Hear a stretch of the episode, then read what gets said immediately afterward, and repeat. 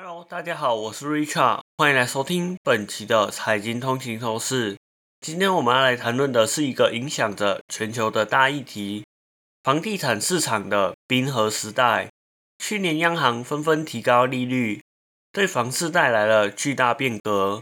让我们一起来深入了解这场变局的来龙去脉。在全球各地，房市正经历着一场前所未有的双重夹击。一方面，借贷成本飙升，可能长期居高不下；另一方面，住房供应短缺，导致房价难以降低，这让许多人感到担忧。无论是购房者，还是已经拥有房产的屋主，都面临着巨大的压力。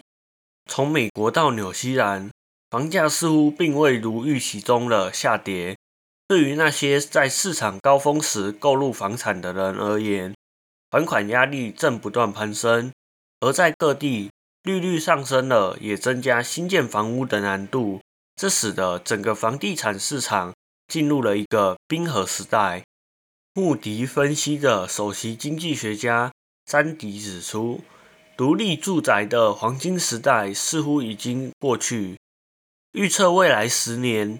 美国三十年期抵押贷款的平均利率将保持在五点五趴，远高于之前的二点六五趴。这意味着购房者不能再期望未来的大幅度升值。未来的前景充满了不确定性。中东战事和中国经济的一系列危机可能会导致更广泛的全球经济衰退。进而降低对住房的需求，极大的影响了房价。这可能会引发更严重的金融动荡。经济学家沙阿表示，未来十年房价肯定是大幅度的放缓。即便通胀趋缓，许多国家减缓升息的步伐，消费者也逐渐意识到，借贷成本可能永远不会再像。金融危机之后的十五年那样低，房市似乎已经步入了一个冰河时代。